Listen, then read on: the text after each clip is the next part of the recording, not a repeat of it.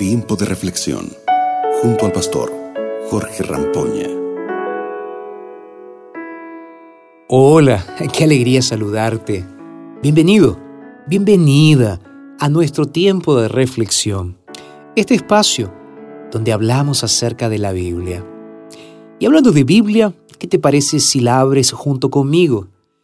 El libro que vamos a leer hoy es Segunda de Samuel en el Antiguo Testamento, Segunda de Samuel, capítulo 11, versículos 8 y 9. El texto dice así: Luego le dijo, Vete a tu casa y acuéstate con tu mujer.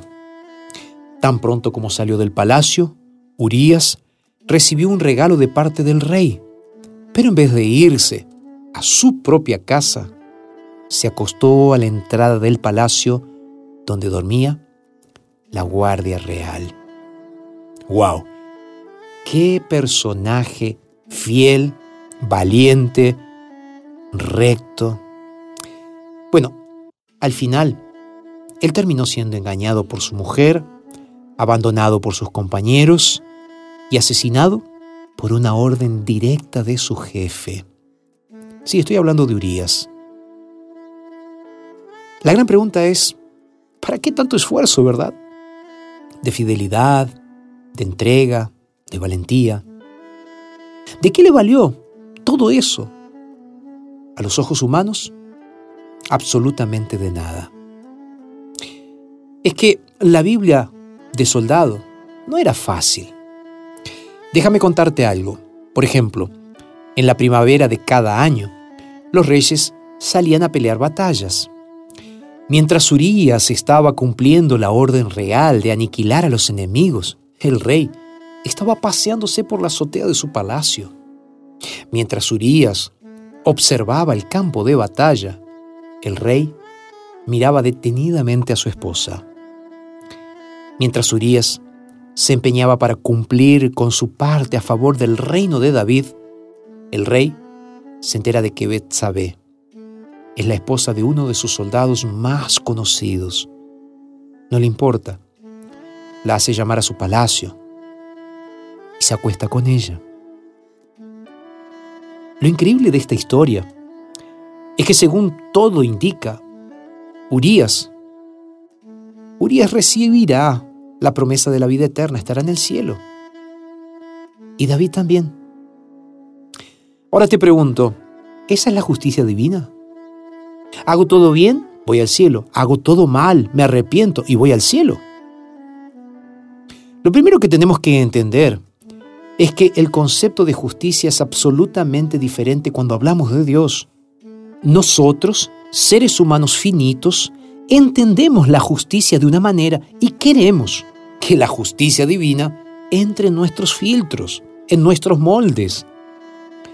Es difícil colocar el océano dentro de un balde.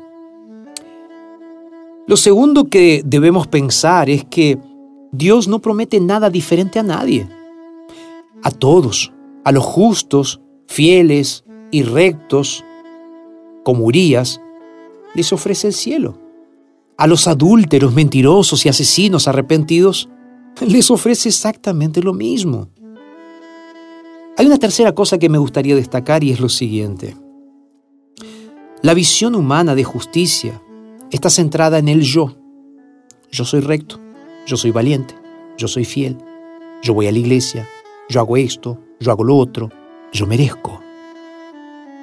En realidad, en relación con el cielo, tú y yo no merecemos absolutamente nada. Repito, nada. Y es por absoluta y total gracia de Jesús que podemos recibirlo todo. Además, el problema de fondo es que la salvación no es un asunto del yo, sino de Él, sino de Jesús.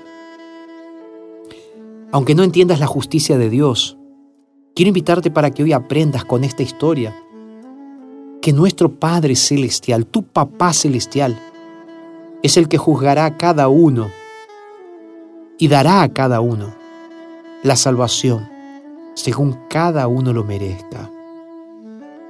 Repito, este es un asunto exclusivo de Dios, porque Dios es justo y Dios es salvador. Vamos a orar juntos para que Dios nos dé esa capacidad de entregarnos a Él en este momento y dejar que la justicia de Él se manifieste en nuestras vidas. Vamos a orar. Padre querido, muchas gracias por este momento. Y ahora queremos pedirte en el nombre de Jesús que tu justicia se manifieste en nuestras vidas para salvación. Nos entregamos a ti y lo hacemos en el nombre de Jesús. Amén, Señor.